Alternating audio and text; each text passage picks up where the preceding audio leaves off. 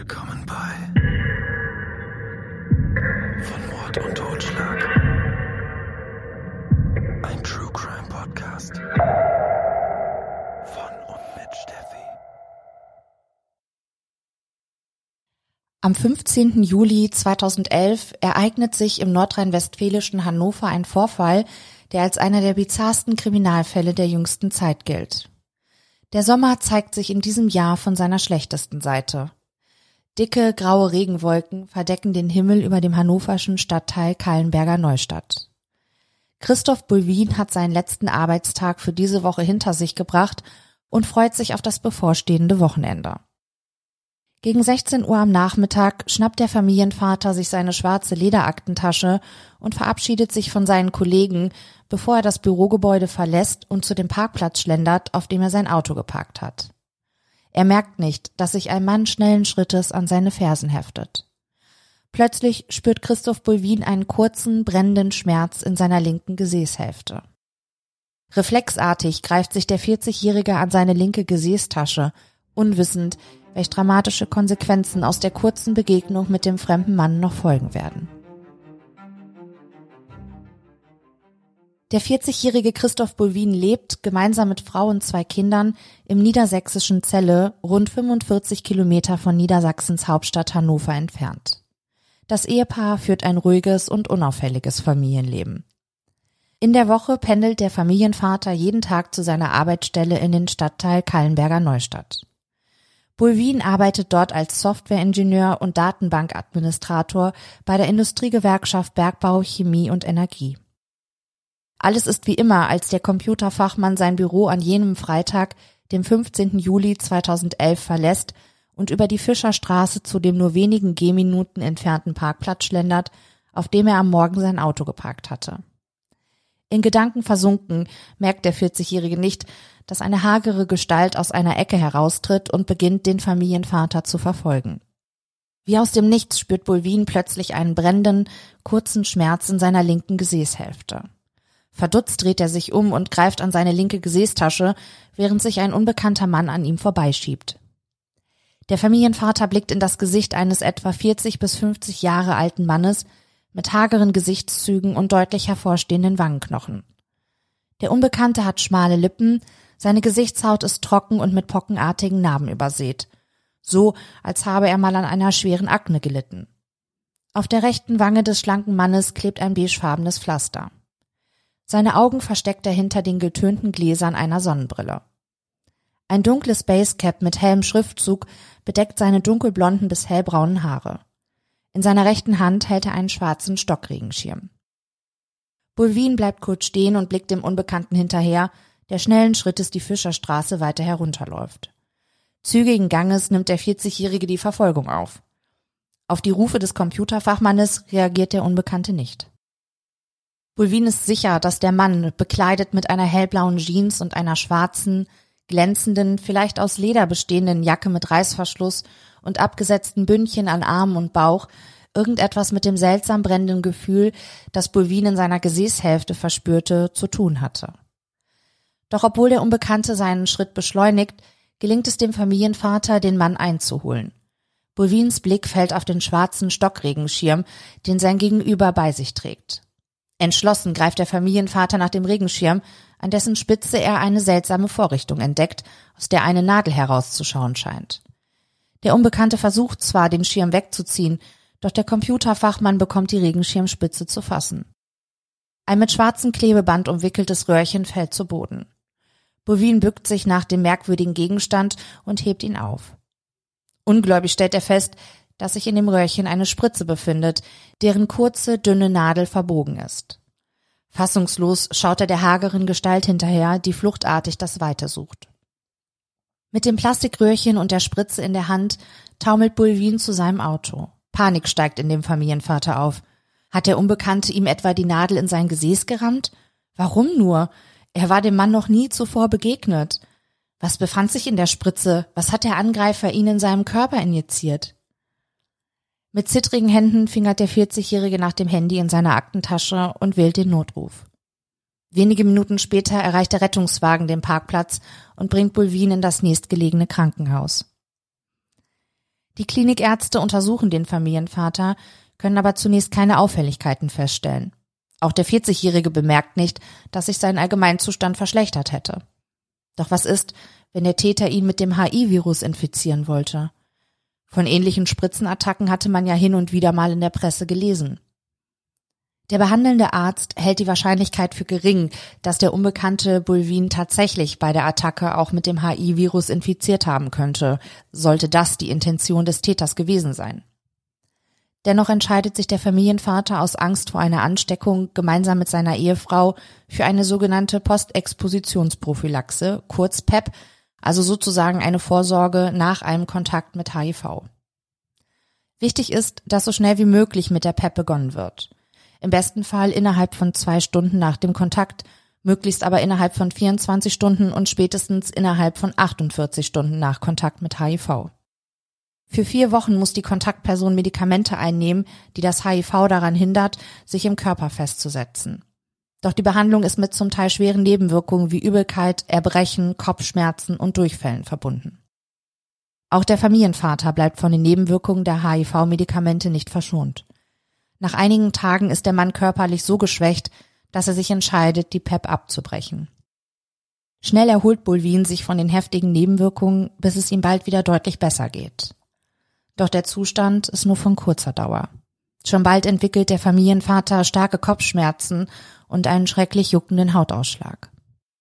Der Mann muss stationär in einem Krankenhaus behandelt werden. Doch die Ärzte wissen nicht, warum Bulvin an den Symptomen leidet. Noch anhaltende Nebenwirkungen der PEP können sie ausschließen. Schnell wird klar, dass der immer schlechter werdende Zustand des Familienvaters mit der Spritzenattacke zu tun haben muss. Die Entzündungswerte im Blut des Mannes sind deutlich erhöht für die Mediziner ein Zeichen, dass der Körper des Familienvaters gegen irgendetwas ankämpft.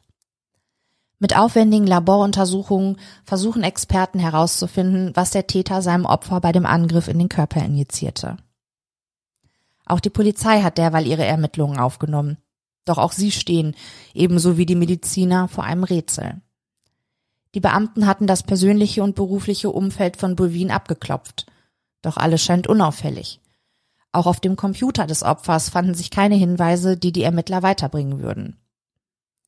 Mithilfe der Aussage des Familienvaters und einiger Zeugen können die Beamten eine detaillierte Personenbeschreibung erstellen. Weiter bringt das ihre Ermittlungen aber auch nicht. Die Zeugen berichten, dass sie den Unbekannten schon Wochen vor dem feigen Angriff in der Nähe von Bulvins Arbeitsstelle gesehen hatten.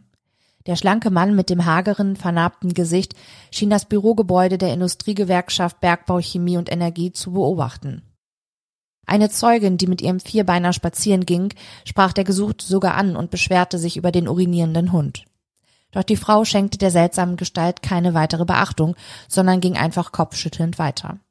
Sie wird den Beamten später berichten, dass der Täter Deutsch ohne erkennbaren Akzent sprach und dass auch sie den seltsamen Mann in den folgenden Wochen immer mal wieder unweit des Hinterausganges von Bovins Arbeitsstätte sah. Während die Ärzte fieberhaft nach der Substanz suchen, die Bulvin injiziert wurde, und die Kriminalbeamten mit ihrem Latein langsam auch am Ende sind, verschlechtert sich der Gesundheitszustand des Familienvaters immer drastischer. Der juckende und brennende Hautausschlag sorgt dafür, dass sich seine Haut vom Körper schält. Auch die stärksten Schmerzmedikamente verschaffen ihm keine Linderung der heftigen Kopfschmerzen.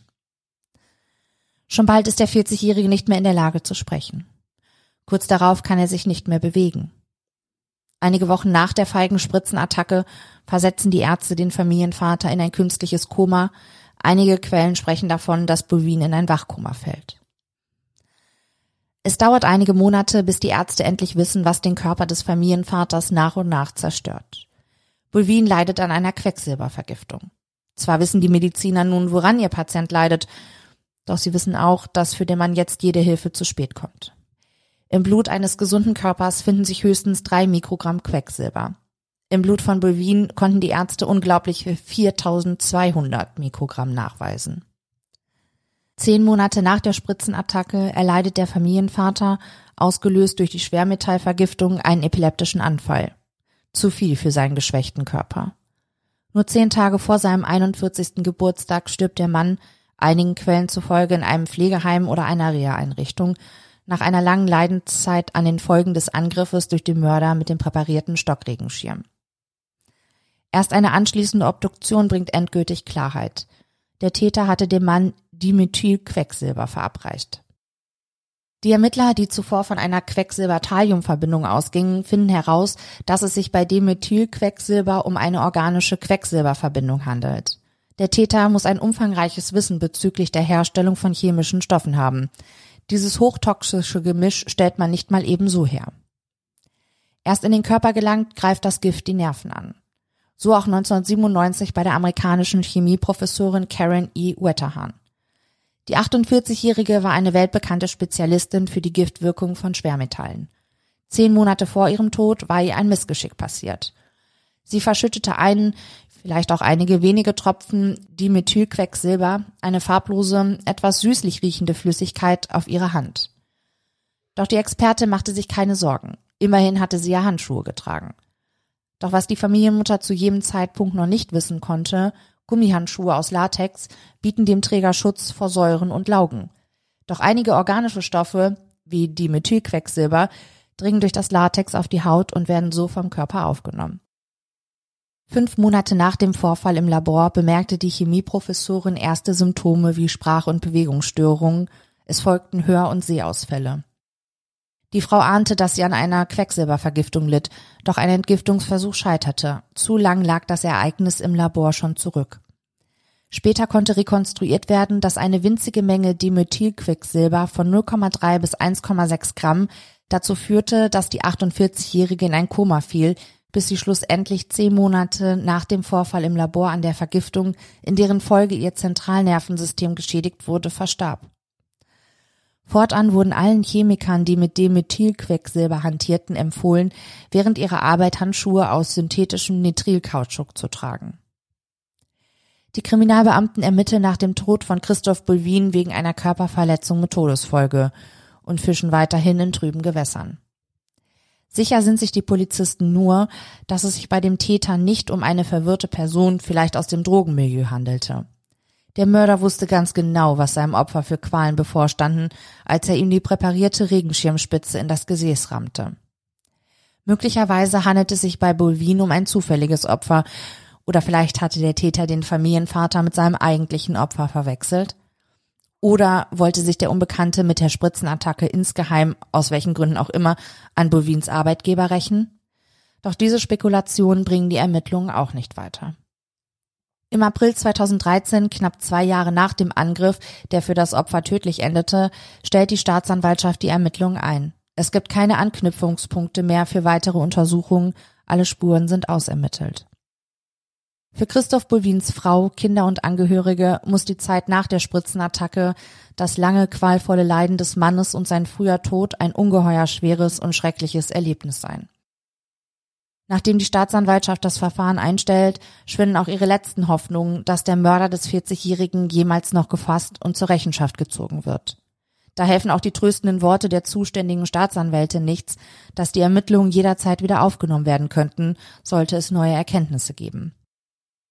Der Fall Bulwin ist bis heute in dieser Form einzigartig. Allerdings gab es 1978 schon einmal einen ähnlichen Vorfall. Der Mordanschlag in London auf den bulgarischen Schriftsteller und Dissidenten Georgi Markov, der häufig den damaligen bulgarischen Staatschef Todor Schivkov kritisiert hatte, ging als das Regenschirmattentat in die Geschichte ein. Spekulationen zufolge soll bei dem Angriff das hochtoxische Pflanzengift Rizin verwendet worden sein. Der Täter, so nahm man an, war vermutlich ein Agent des damaligen bulgarischen Geheimdienstes. Der Mörder verletzte Markov scheinbar zufällig auf der Londoner Waterloo Bridge mit einer präparierten Regenschirmspitze am Unterschenkel. Dabei gelangte eine Kugel aus einer Platin-Iridium-Legierung mit einem Durchmesser von 1,5 Millimetern in das Gewebe des Mannes, die Rechtsmediziner bei der späteren Obduktion fanden. Gerüchten zufolge soll sich in der kleinen Kugel, in der zwei winzige Löcher gebohrt waren, etwa 200 Mikrogramm des hochtoxischen Giftes Rizin in den Körper des Opfers ergossen haben. Die beiden kleinen Löcher sollen mit Zuckerguss verschlossen gewesen sein. Bei normaler Körpertemperatur löste sich der Zuckerguss im Gewebe seines Opfers auf und machte den Weg frei für das Gift. Nur vier Tage nach dem Anschlag verstarb Markov an den Folgen der Vergiftung. Im Fall von Bulwin ist das Motiv des Mörders für die Ermittler noch bis heute ein Rätsel. Obwohl die Ermittlungen mittlerweile seit über neun Jahren eingestellt sind, entscheiden sich die Ermittler, den rätselhaften Mordfall in der Aktenzeichen XY ungelöst Sendung am 24. August 2022 der breiten Öffentlichkeit zu präsentieren. Moderator Rudi Zerne leitet den Fall, der im Anschluss filmisch nachgestellt wird, mit den Worten ein, ein Verbrechen, das klingt wie aus einem Spionagefilm. Die Kripo Hannover formuliert im Anschluss ihre Fragen an die Bevölkerung. Gibt es Zeugen, denen die ungewöhnliche Spritzenvorrichtung aufgefallen ist? Wer kennt Personen, die sich 2011 und im Zeitraum davor für Quecksilbersubstanzen interessiert haben?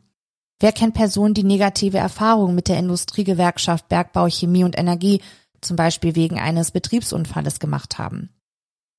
Menschen, die ihre Beobachtungen der Kripo Hannover mitteilen möchten, können die Beamten unter 0511 1090 erreichen. Ermittlerin Rumi Leonhardt erzählt im Gespräch mit Rudi Zerne, dass der Mord an Christoph Bulwin Parallelen zu einem Fall aus Bielefeld aufweist. Möglicherweise spricht die Beamtin damit auf den wegen versuchten Mordes, schwerer Körperverletzung und gefährlicher Körperverletzung verurteilten Klaus O. an, der von den Medien der Pausenbrotkiller getauft wurde.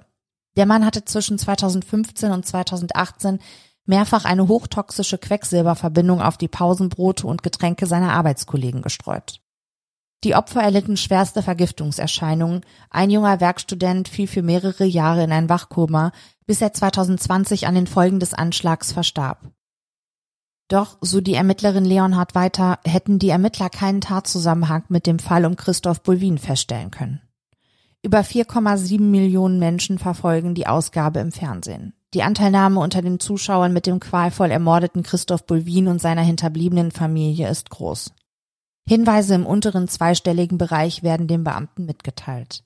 Manche der Hinweise seien sogar sehr direkt gewesen.